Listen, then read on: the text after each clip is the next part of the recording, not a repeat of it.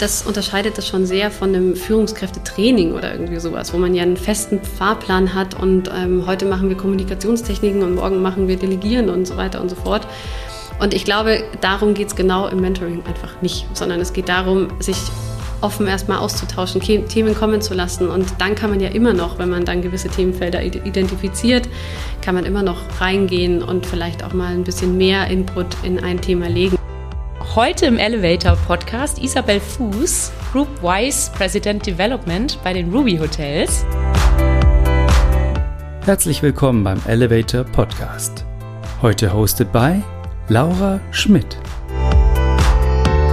Mit uns im Elevator fährt OnlineBirds, einer unserer PartnerInnen der ersten Stunde. Philipp, du bist bei mir und bist Co-Founder und Chief Sales Officer von OnlineBirds. Was genau macht eure Agentur? Ja, hi, liebe Laura. Du, wir unterstützen Hotels dabei, mehr Direktbuchungen zu generieren über die eigene Website oder andere Kanäle. Okay, wie macht ihr das konkret? Genau, also wir versuchen in verschiedenen Bereichen, im Google Ads-Bereich, Suchmaschinenoptimierung, Meta, E-Mail-Marketing, Web, also du siehst, es gibt unglaublich viele Touchpoints entlang der Customer Journey, versuchen wir die Hotels zu unterstützen, einfach die Buchung zu einer direkten zu machen, anstatt dass sie über einen dritten Kanal kommt. Wenn ihr also noch auf der Suche nach einem starken Partner für euer Online-Marketing seid, denkt an Online-Birds. Birds wie die Vögel. So, jetzt geht's rein in unseren Elevator Talk. Isabel, also schön, dass wir uns heute sprechen, dass du mit mir im Elevator mitfährst. Und bevor wir starten, äh, würde ich gerne eine Sache von dir wissen. Und zwar, wenn du im Fahrstuhl bist, denkst du jedes Mal? Wenn ich im Fahrstuhl bin, denke ich jedes Mal, ich denke überhaupt nichts im Fahrstuhl. Schau, dann gehst du ganz unvoreingenommen an unser Gespräch ran. Das ist schon mal gut. Wenn du jetzt denken würdest jedes Mal, oh Gott, hoffentlich bleibt da nichts stecken, das wäre natürlich weniger ja. gut, oder? Nein, also ich bin tatsächlich ähm, nicht sehr, sehr ängstlich in einem Fahrstuhl. Ähm, bin da, glaube ich, sehr zielorientiert. Ich hoffe, dass irgendwann die Tür aufgeht und ähm, ich da ankomme, wo ich ankommen will. Ja, sehr gut. Bei mir ist es immer so, egal wo die Tür aufgeht, ich steige erstmal aus. Das ja. ist ja der Klassiker. Man ist gar nicht auf der Etage, wo man hin muss, aber steigt schon mal aus. Ja, ja das stimmt. Ja. Blind vertraut dem Elevator. Wird genau. schon wissen, wo es hingeht. Das ist ein schönes äh, Motto zum Einstieg und äh, genau, äh, wir wissen, wo es hingeht. Es geht nämlich jetzt äh, ganz klar nach oben, Richtung Rooftop. Und da hast du ja bei Ruby sicherlich jetzt viele Bilder im Kopf bei euren schönen Rooftop-Terrassen. Ja, ja, das stimmt. Mittlerweile haben wir da tatsächlich sehr viele im Portfolio, Gott sei Dank. Ja. Und ähm, haben auch kürzlich jetzt in Düsseldorf neu eröffnet mit einer schönen Rooftop-Terrasse. Also das Bild passt sehr, sehr gut. Sehr schön. Dann machen wir uns jetzt auf den Weg. Und ah. ähm, bevor wir jetzt auch in unser Thema einsteigen, äh, was ja das äh, Mentoring so ein bisschen äh, umfassen wird, wollte ich gerne von dir noch wissen, ähm, du als quasi Frau der ersten Stunde bei Ruby Hotels, du warst ja Mitarbeiterin Nummer vier. Mhm. Äh, wo kamst du her? Wie kam es dazu? Äh, was machst du jetzt bei Ruby? Was verbirgt sich hinter, hinter deinem Titel? Ja. Ganz kurz so ein bisschen dein Werdegang. Ja, gerne. Also zu Ruby kam ich eigentlich sehr zufällig, muss man sagen. Also ich habe nach dem Studium, ich habe ganz, ähm, ganz klassisch BWL, VWL an der Uni ähm, studiert und war danach, wie es so ist, nach diesem Bachelorstudium mit extrem viel theoretischem Wissen irgendwie ausgestattet, wie man das eben an der Uni so kennt, aber hatte noch nicht so die klare Vorstellung, was ich damit mache und in welche Branche ich gehen soll. Und also welche Branche schon, mir war schon irgendwie klar, Tourismus, Hospitality hat mich interessiert und bin danach zur Hochschule München, habe den Master gemacht in München. Und die Hochschule ist ja sehr bemüht, dass man auch wirklich Einblick in die Branche bekommt und sehr, sehr viele Branchenvertreter trifft und so weiter.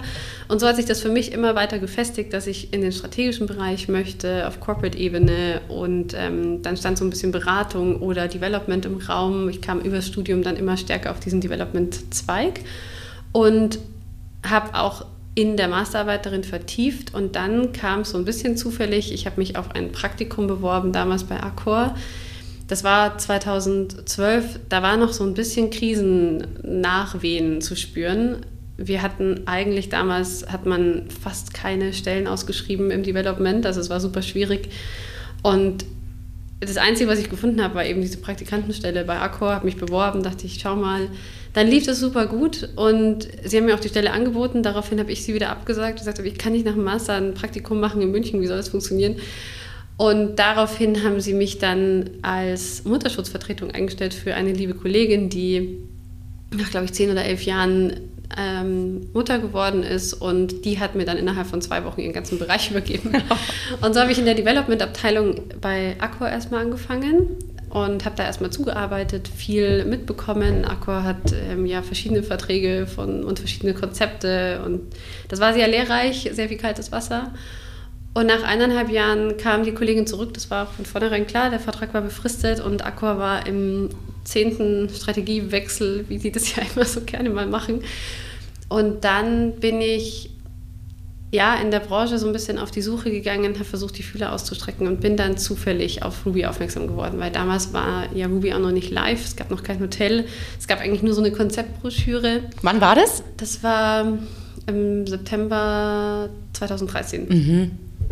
Genau, und ja, habe dann, ähm, hab dann Michael kennengelernt und auch noch einen Gesellschafter damals. Und ja, irgendwie war das stimmig und ich dachte mir, ja, hast ja nichts zu verlieren, wenn es nicht klappt, dann klappt es halt nicht. Bei Akku haben das, glaube ich, viele nicht verstanden, weil sie gesagt haben, wie kannst du von einem Konzern und, und einem sicheren Hafen und Marktführer in Europa und so weiter jetzt zu sowas gehen. Aber ich dachte mir, ja, schauen wir mal, entweder klappt es und es wird eine coole Reise oder es ist halt nach sechs Monaten vorbei, weil es hat halt leider nicht funktioniert und es hat Gott sei Dank funktioniert. Und ähm, ja, ich mache seitdem dieses Development bei Ruby und mittlerweile sind wir stark gewachsen. Wie viele Zimmer ähm, hast du entwickelt oder deine oh Abteilung oh jetzt im Laufe der fast acht Jahre? Das ist eine gute Frage, wie viele Zimmer, das müsste ich mal nachschauen, das weiß ich gar nicht, aber wir haben jetzt mittlerweile 18 Hotels in der Pipeline und damals war ein Hotel ähm, quasi gerade kurz vor der Eröffnung. Und ähm, ja, so sind jetzt acht Hotels offen im Moment und zehn weitere im Bau und verschiedene Länder. Wir haben ja mittlerweile UK ans Netz genommen und äh, starten jetzt dann in der Schweiz und so weiter. Also es hat sich jetzt viel getan, war eine aufregende Zeit. Mhm. Und ja, nach acht Jahren bin ich hier immer noch. Genau, es ist ja eigentlich fast schon atypisch für unsere Generation. Es gibt ja immer mal wieder Studien mit 16 Monaten durchschnittliche Verweildauer bei einem Arbeitgeber. Jetzt bist du fast acht Jahre hier. Wie hat Ruby das geschafft, dich so zu begeistern? Ja, das ich, also ich muss sagen, ich fand das auch immer sehr seltsam, wenn ich früher gehört habe, die Leute sind so lange bei einer Firma, dachte ich mir wow, was machen die so lange bei einer Firma? Aber tatsächlich hat sich ja mein, mein, mein Tätigkeitsfeld, also das Tätigkeitsfeld ist schon Development geblieben, aber es hat sich so ein bisschen verändert, der Fokus hat sich verändert. Am Anfang war es, wir waren ja am Anfang nur zu viert und wir haben einfach versucht, diese Brand ähm, bekannt zu machen. Und Michael, unser Geschäftsführer und Gründer, wir sind damals zusammen einfach überall querbeet überall hingereist, haben jedem von diesem Konzept erzählt, haben sehr, sehr viel gepitcht am Anfang, um einfach ein erstes Projekt dann nach dem Wiener Haus auf die Beine zu stellen. Und ja, das war am Anfang eine extrem spannende Aufbauzeit. Und so hat sich dann auch, die Firma hat sich nach und nach verändert. Wir sind ja mittlerweile fast 70 hier an dem Münchner Standort.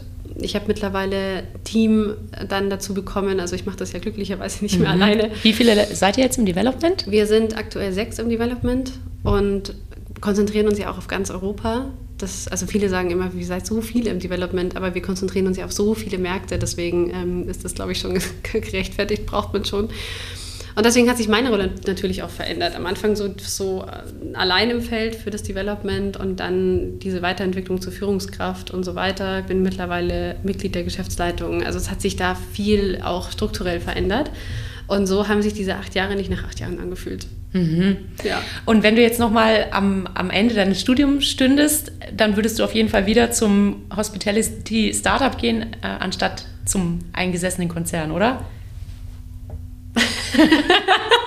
ich will ja jetzt keinem Konzern irgendwie äh, die Butter vom Brot nehmen, aber definitiv. Also natürlich war es für mich, ich weiß nicht, ob ich bei Ruby hätte einsteigen können, ohne diese Schule bei Accor durchgemacht zu haben, weil Accor war, ich war da zwar nur eineinhalb Jahre, aber dadurch, dass, das, dass ich dafür eine, das war eine Riesenchance, dass ich diesen, diese Stelle von einer Kollegin übernommen habe, die so ein weites Feld verantwortet hat und da konnte ich so viel lernen und dadurch war ich natürlich auch bereit, bei Ruby dann reinzugehen. Die Lernkurve war natürlich bei Ruby nochmal extrem steil, aber ich hatte schon eine gute Grundlage, auf die ich aufbauen konnte. Und das hat wahnsinnig geholfen. Aber ganz grundsätzlich würde ich nach dem Studium immer sagen, einfach ausprobieren, weil ich habe eine befristete Stelle bei Accor angenommen. Das war schon nicht so ideal eigentlich, wenn man jetzt sagen würde, oh, es ist alles unsicher und was passiert dann. Dann habe ich eine befristete Stelle bei Ruby angenommen, weil auch damals wusste ja niemand, was passiert. Deswegen hatten wir erstmal eine Befristung, weil ja, als Startup, du kannst ja einfach nicht so richtig planen. Aber ja, am Ende, glaube ich, zahlt es sich dann aus, wenn man einfach mal Dinge ausprobiert und nicht alles so verkopft hinterfragt. Und äh, Stichwort Lernkurve, und das führt uns ja auch so ein bisschen zu unserem heutigen Thema. Mentoring.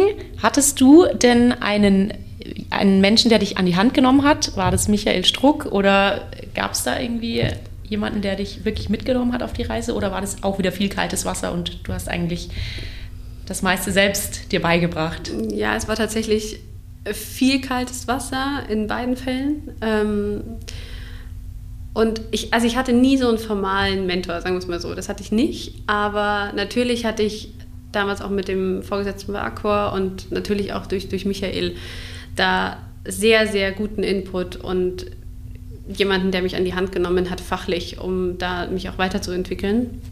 Das war auf jeden Fall da. Und ansonsten würde ich sagen, haben mich immer verschiedene Persönlichkeiten inspiriert oder verschiedene Persönlichkeiten, sei es jetzt beruflich oder auch privat, die dann für eine gewisse Zeit mal für mich so als Vorbild ähm, galten und mit denen ich mich dann ausgetauscht habe. Aber es war jetzt nie so eine formale Mentorin-Beziehung. Das hatte ich jetzt in dem Sinne nicht. Und ja, genau. Aber du selbst äh, bist ja Mentorin jetzt mhm. schon viele Jahre.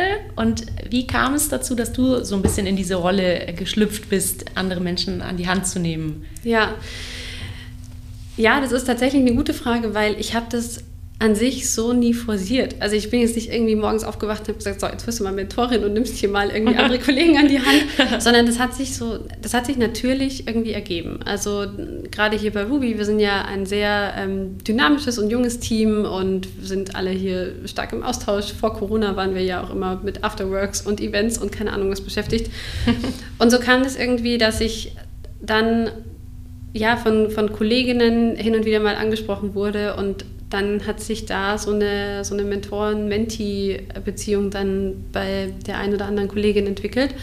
Und ähm, ja, das hat sich wirklich aus natürlichem, auf natürlichem Weg irgendwie entwickelt. Und ich habe dann für mich auch festgestellt, dass mir das ähm, sehr liegt, dass mir das auch echt am Herzen liegt, da ein bisschen Erfahrung mitzugeben und diesen Austausch einfach auch ähm, zu ermöglichen letztendlich. Und habt ihr jetzt mittlerweile ein formales Mentoring-Programm bei Ruby oder ist es auch noch auf der informellen Ebene sozusagen? Das findet noch, sich so. Ja, es, also es findet sich, es ist noch so auf der informellen Ebene. Wir haben das angestoßen. Wir hatten vor Corona, also so ein halbes Jahr vor Corona, hatten wir so einen Workshop, wo wir da auch nochmal stärker in dieses ganze Thema New Work und so weiter reingegangen sind. Und im Zuge dessen war auch das Thema Mentoring und ähm, wie, wie können wir das aufsetzen, wie können wir uns verschiedenen, verschiedenen Ebenen und so weiter unterstützen, kam da nochmal stark mit rein. Und tatsächlich haben wir aber, und jetzt kam Corona da natürlich auch ein bisschen in die Quere, wir haben das andiskutiert und haben aber tatsächlich jetzt noch kein formales Programm auf die Beine gestellt, weil es da auf verschiedenen Ebenen auch irgendwie Vorbehalte gab. Also zum einen gibt es auf der einen Seite natürlich auch diesen HR-Ansatz, wo man sagt, okay, ein Mentor muss aber die und die Schulung haben und die und die Ausbildung und hast du nicht gesehen und so weiter. Und auf der anderen Seite hatten wir aber auch Kollegen, die gesagt haben, ich würde das total gerne machen, aber ich habe da Respekt davor und ich weiß eigentlich nicht, wie kann ich einen Menti an die Hand nehmen und was ist, wenn ich die Fragen nicht beantworten kann und halt so diese Vorbehalte. Und da, glaube ich, müssen wir nochmal stärker reingehen, dass wir dass wir das auch wirklich in einen formalen Prozess bringen, weil ich glaube, es macht keinen Sinn, jemanden als Mentor, also jemanden in diese Mentorenrolle zu bringen, wenn er sich eigentlich unwohl damit fühlt. Ich glaube, dann kann da auch nichts dabei entstehen. Und da werden wir sicherlich nochmal ansetzen, nach, wenn mal wieder alles normaler läuft. Okay, verstehe. Und du, habe ich aber jetzt ja schon erfahren, machst gerade deine Ausbildung oder bist gerade fertig geworden zum systemischen Coach, oder? Ja, also das ist eine Coaching-Ausbildung. Ähm, ich bin noch so ein bisschen mittendrin aktuell. Und das war, das war für mich dieser ganze Anreiz, mit Menschen stärker zu arbeiten und diesen Austausch zu fördern. Das ging eigentlich schon zwei Jahre vorher los, weil ich eine Yogalehrerausbildung gemacht habe. Und da, da kam viel Input irgendwie in diese Richtung. Und nach dieser Yogalehrerausbildung hat sich das auch alles irgendwie so entwickelt, dass ich plötzlich als Sparing-Partner für die eine oder andere dann auch da war. Und ja, ich habe mir dann jetzt irgendwie für mich gedacht, ich würde das ganz gerne ein bisschen festigen und über eine Coaching-Ausbildung einfach ja nochmal so ein bisschen die, die Basis dazu geben, weil ich glaube, das ganze Thema Coaching, also ich bin auch der Auffassung, dass auch Leadership ist für mich ein, im weitesten Sinne ist man als Führungskraft Coach und deswegen sind es, glaube ich, Skills, die man auf jeden Fall gut brauchen kann. Also könntest du dir schon vorstellen, dass in der Hotellerie jede gute Führungskraft auch in gewisser Weise Coaching-Fähigkeiten mitbringt? Ja, ich glaube, das ist ganz generell ein sehr, sehr wichtiges Thema. Also wenn wir, wenn wir Teams wirklich so führen wollen, dass jeder sich komplett entfalten kann und jeder in seine ja, in sein Potenzial kommt und auch wirklich so für sich sich weiterentwickeln kann, dann glaube ich, ist, führt der Weg immer über einen gewissen Coaching-Ansatz und gehört für mich schon zu einem modernen Führungsstil dazu, auf jeden Fall. Mhm. Und wenn wir jetzt noch mal kurz auf die ähm, also Mentoren- und Mentee-Beziehung eingehen, was kann ein Mentee vielleicht von seinem Mentor erwarten oder umgekehrt? Gibt es da etwas oder sagst du, nein, das äh, findet sich einfach und ähm, man darf eigentlich mit Null Erwartungen herangehen?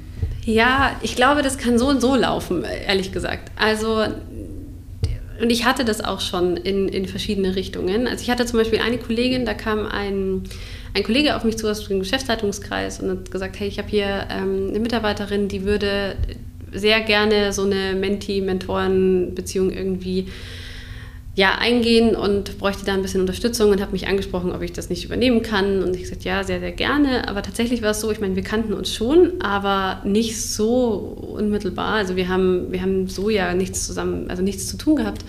Und wir sind da eigentlich sehr, sehr offen reingegangen und haben gestartet mit einem Lunchtermin. Und danach waren wir beide total überrascht, wie gut es war und wie gut der Austausch war. Und wir haben beide auch gesagt, wir hatten irgendwie überhaupt keine Erwartungen, weil wir nicht genau wussten, in welche Richtung sich das entwickeln wird.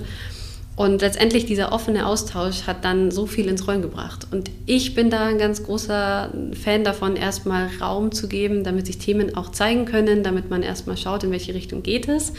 Weil das unterscheidet das schon sehr von einem Führungskräftetraining oder irgendwie sowas, wo man ja einen festen Fahrplan hat und ähm, heute machen wir Kommunikationstechniken und morgen machen wir Delegieren und so weiter und so fort. Und ich glaube, darum geht es genau im Mentoring einfach nicht, sondern es geht darum, sich offen erstmal auszutauschen, Themen kommen zu lassen. Und dann kann man ja immer noch, wenn man dann gewisse Themenfelder identifiziert, kann man immer noch reingehen und vielleicht auch mal ein bisschen mehr Input in ein Thema legen. Aber ganz grundsätzlich, glaube ich, ist es erstmal sinnvoll, das Ganze entstehen zu lassen tatsächlich. Und dann sollte vielleicht äh, die Organisation auch gar nicht zu sehr kuratieren, oder? Also ja. man äh, ja. muss natürlich eine Voraussetzung schaffen, aber dann sollte sich das in diesen Beziehungen dann entwickeln und ergeben, oder? Ich denke schon, also ich glaube, es ist typabhängig. Es gibt natürlich, es wird jetzt andere Führungskräfte oder, oder Mentoren geben, die sagen, nee, aber ich, ich brauche da einen gewissen Rahmen und ich, ich kann sonst nicht arbeiten. Das ist bei mir auch, also bei mir ist es tatsächlich so, dass ich lieber eben Dinge entstehen lasse und dann darauf reagiere und ähm, sehr viel mit der eigenen Intuition arbeite und, und mit dem eigenen Bauchgefühl und so weiter, um dann auch weiterzukommen mit demjenigen. Mich würde es total einschränken, wenn es zu arg kuratiert wäre. Oder wenn dann auch, was ich auch schwierig finde, das ist, glaube ich, auch oft Thema der Diskussion, wenn dahinter auch so ein Performance-Druck ähm, herrscht, dass man sagt, okay, ihr macht jetzt diese Mentorengeschichte und da muss am Ende dieses und jenes rauskommen. Weil ich hatte tatsächlich auch den Fall, dass ich eine Kollegin hier begleitet habe und die hat am Ende des Tages hier gekündigt. Und das lag aber nicht an unserer Mentorenbeziehung, sondern da war halt, da war schon so viel, da waren so viele Themen, die damit reingespielt haben und auch ihre persönliche Entwicklung. Es war nicht mehr, für sie war es nicht mehr stimmig, hier zu bleiben. Und ähm, da könnte, wenn man dann am Ende sagt, ja super, jetzt hast du sie begleitet und jetzt äh, geht sie auch noch. Also ja, das ist natürlich nicht so optimal. Aber deswegen glaube ich, kann man einfach, wenn man das mit zu vielen Erwartungen auflädt, glaube ich, kann nicht so viel entstehen. Mhm. Ja. Und äh, ich meine, es gibt ja viele Studien, äh, so im Bereich auch der akademischen äh, Hospitality-Forschung, die da eben belegen, dass ähm, Mentoring-Programme und Mentorship eben extrem dazu beiträgt, äh, die Zufriedenheit eines Mitarbeiters oder bestmöglich vielleicht auch beider äh, Personen, die in diesem Mentoring eben äh, zusammen sind, erhöht, dass dadurch vielleicht sogar die Bindung an die, an die Organisation, bestmöglich an die Branche sich steigert. Ähm, ist das etwas, äh, was du aus eigener Erfahrung bis auf die Kollegin ja. jetzt eigentlich so auch bestätigen kannst? Ja, auf, auf jeden Fall. Also ich ich glaube, dass es, also gerade wenn es um dieses Thema geht, ähm, Loyalität und Bezug zur Branche und Bezug zum, zum, ja, also Loyalität, glaube ich, besteht ja auch darin, wenn ich das Gefühl habe, ich kann mich hier gut entfalten und ich kann mich weiterentwickeln und ähm, es ist hier jemand, den interessiert es auch, welche Themen ich auf dem Tisch habe und man kann sich da austauschen. Ich glaube, das ist einfach so ein wichtiger Teil, um sich am Ende des Tages auch irgendwo wohlzufühlen, verstanden zu fühlen und das ist definitiv im Mentoring ein, ein Riesenthema, das man da abfangen kann. Ich glaube teilweise sogar besser als die unmittelbare Führungskraft, weil da geht es immer sehr um die fachlichen Themen. Man ist da in so vielen ja, Punkten im Alltag, im Tagesgeschäft einfach irgendwie auch gefangen und kann auch gar nicht mal über die Ecke, um die Ecke denken. Und das, glaube ich, ist mit einer Mentorenbeziehung sehr viel einfacher, weil fachlich ist man erstmal losgelöst von den Themen und kann dann nochmal mit einer neutralen Brille draufschauen, kann Dinge hinterfragen. Und das ist, glaube ich, in diesem ganzen Thema, wie entwickelt man sich weiter, wie viele Möglichkeiten bietet einem die Firma in dem Feld, glaube ich, sehr entscheidend. Mhm. Also ein äh, wichtiger Aspekt ist auf jeden Fall Career Development, oder? Im Mentoring? Ja, ja. Und aber wie sieht es aus mit äh, dem Thema Gendergerechtigkeit? Welche Rolle sprichst du dem Mentoring da vielleicht zu?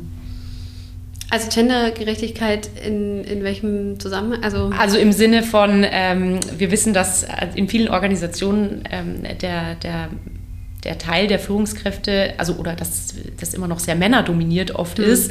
Ähm, und diese typischen Themen, die wir da immer noch haben mit ja. Gehalt und äh, oder man hat jetzt Familie, wie kommt man wieder zurück ja. in, in den Beruf ja. und so weiter, äh, ist Mentoring hier auch etwas, was ähm, diese Ungleichheit, diese, die man teilweise eben noch findet, irgendwie mal challenged oder in Frage stellt? Ja, glaube ich, kann es auf jeden Fall. Also der Grund, warum ich auch von, von Kolleginnen teilweise Mentorin geworden bin, ist, weil ihr Vorgesetzter ein Mann war und teilweise dann wirklich auch von den Vorgesetzten kam, sie können gewisse Dinge nicht nachvollziehen oder sie können bei gewissen Dingen nicht so reingehen, weil sie, weil sie anders rangehen würden und sie brauchen da mal eine weibliche Sicht der Dinge und ich glaube, das macht schon Sinn. Dann bekommt man nochmal einen anderen Austausch hin.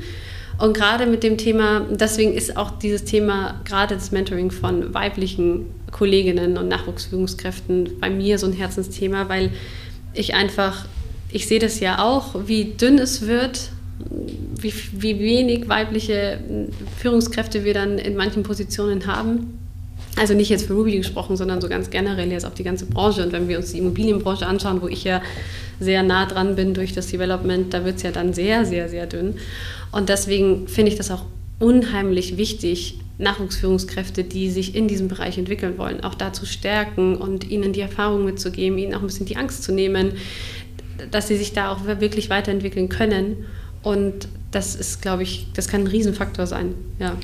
Und diese, diese Rolle, die du jetzt als Mentor übernimmst, ist das immer klassisch, du gibst Erfahrung weiter und bist eher so der Senior und da gibt es einen Junior als Mentee oder geht es vielleicht äh, auch langsam hin Richtung irgendwie so Co-Learning oder dass du eben auch mal was mitnimmst von deinem Mentee? Ja. Hat sich das vielleicht ein bisschen verändert?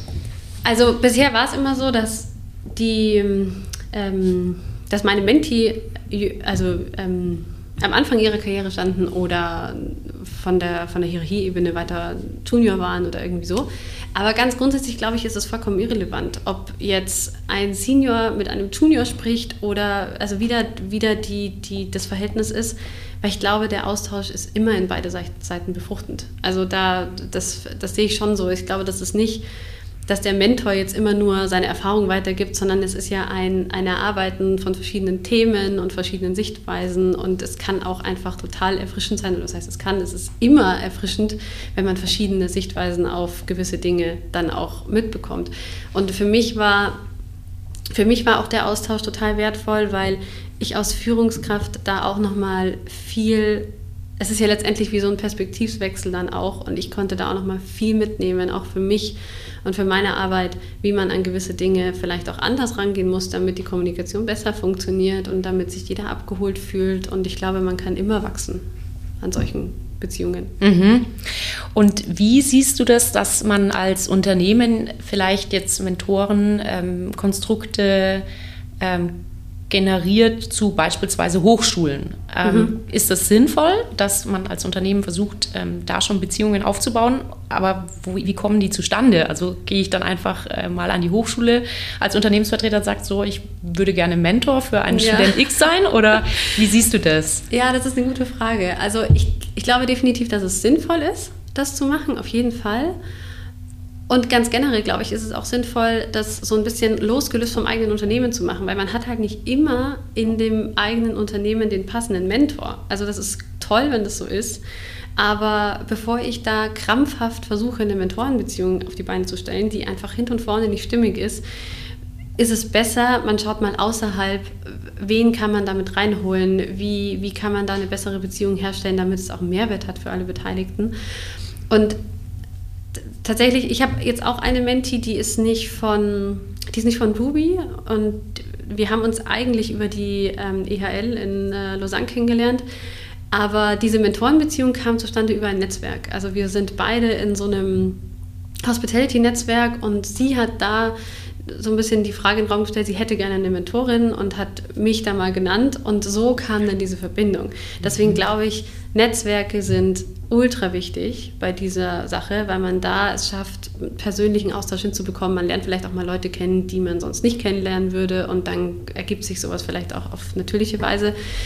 Da müsste es natürlich halt, wenn, wenn du jetzt die Hochschule ansprichst, müsste man gucken, dass auch Hochschulabsolventen oder Hochschulstudenten irgendwie Zugang haben zu so einem Netzwerk. Weil das ist ja, glaube ich, oft das Problem, dass man in diese Branchennetzwerke erst reinkommt, wenn man schon im Job ist. Mhm. Ja. Und wie siehst du, Isabel, jetzt die zukünftige Entwicklung von Mentoring in der deutschsprachigen Hospitality-Industrie? Es äh, kann ja in anderen Ländern äh, schon deutlich weiter sein, aber glaubst du, ähm, das wird einen Trend dahin geben oder zeichnet sich da jetzt schon etwas ab? Wie sollte sich das ganze Thema entwickeln, deiner Meinung nach?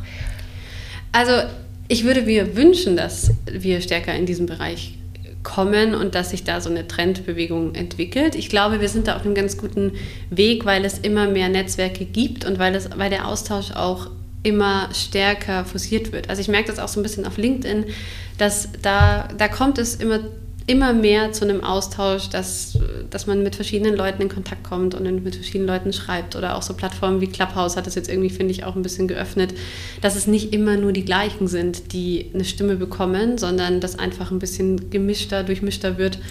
Und das finde ich sehr, sehr wertvoll.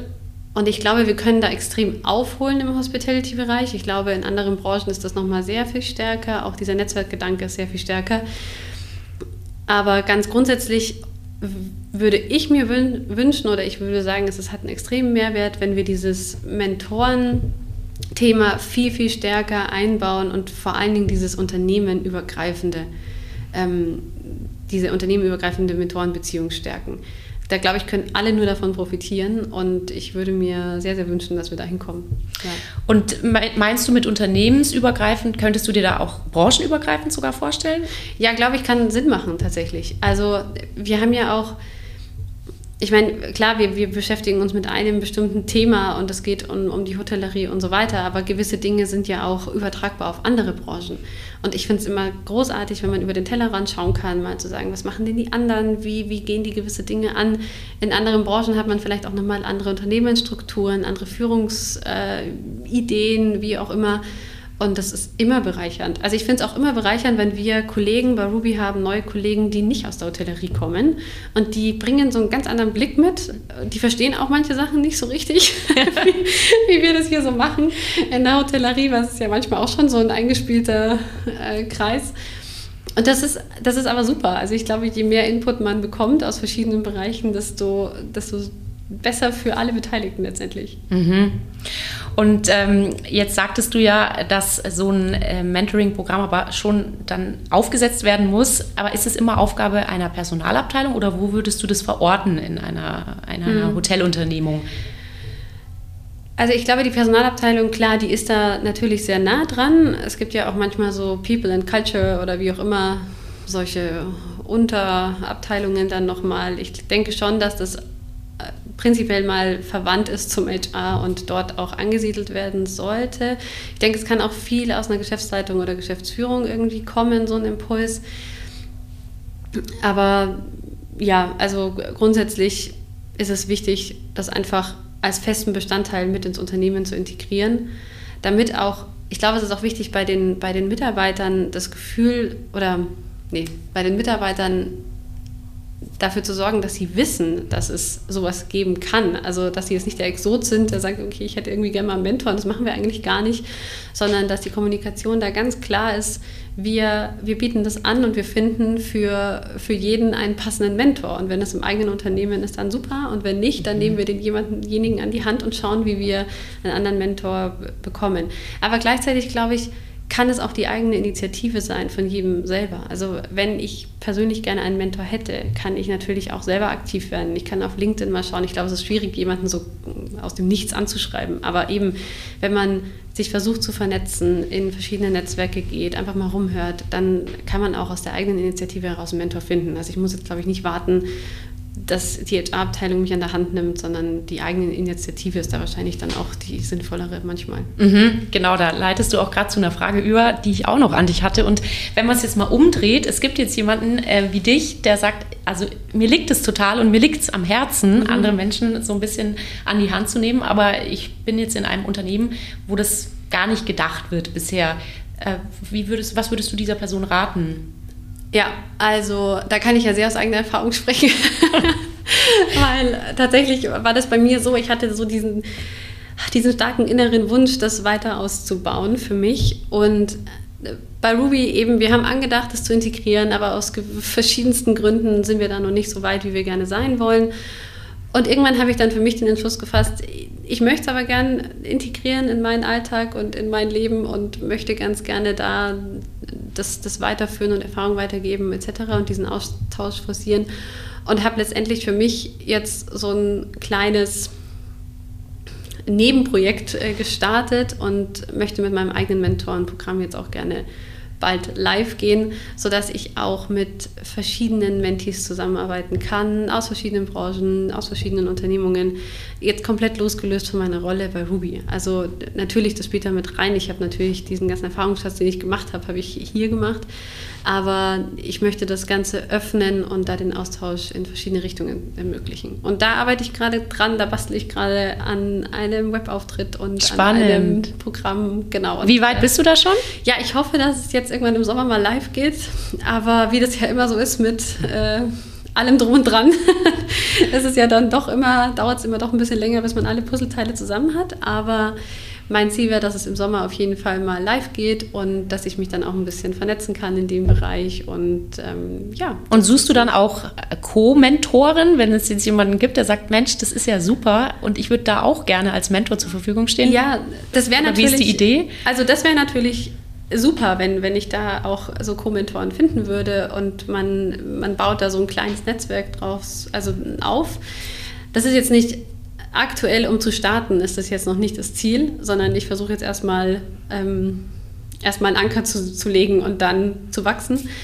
Aber natürlich, wenn es andere Mentoren gibt, die, da, die sich da angesprochen fühlen und so, da würde ich mich total über jeden Austausch freuen. Und da, glaube ich, kann man einfach doch noch sehr viel machen. Ja.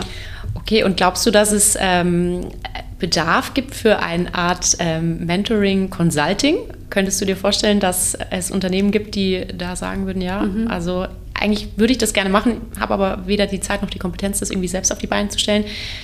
Frau Fuß, äh, können Sie uns da unterstützen?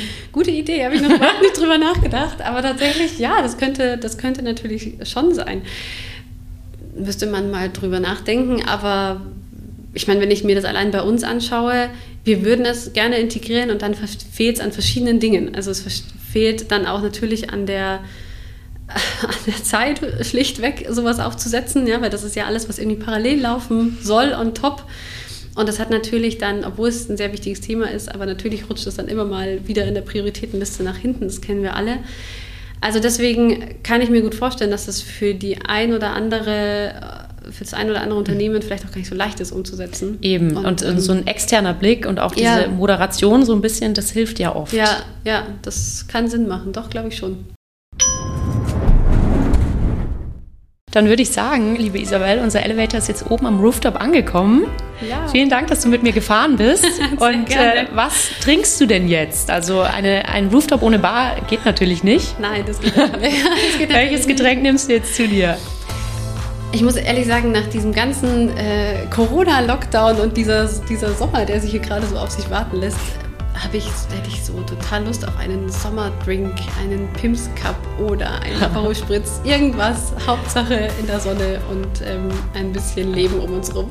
Ja, nee, das ist super. Vielen, vielen Dank, liebe Danke Isabel, dir. dass du bei Elevator im Podcast zu Gast warst und wünsche dir noch einen schönen Tag und ja. Cheers. Cheers, genau. Vielen, vielen Dank für die Einladung, hat sehr viel Spaß gemacht. Vielen Dank fürs Reinhören. Dieser Podcast wurde produziert von elevator.com by Hospitality Next Work.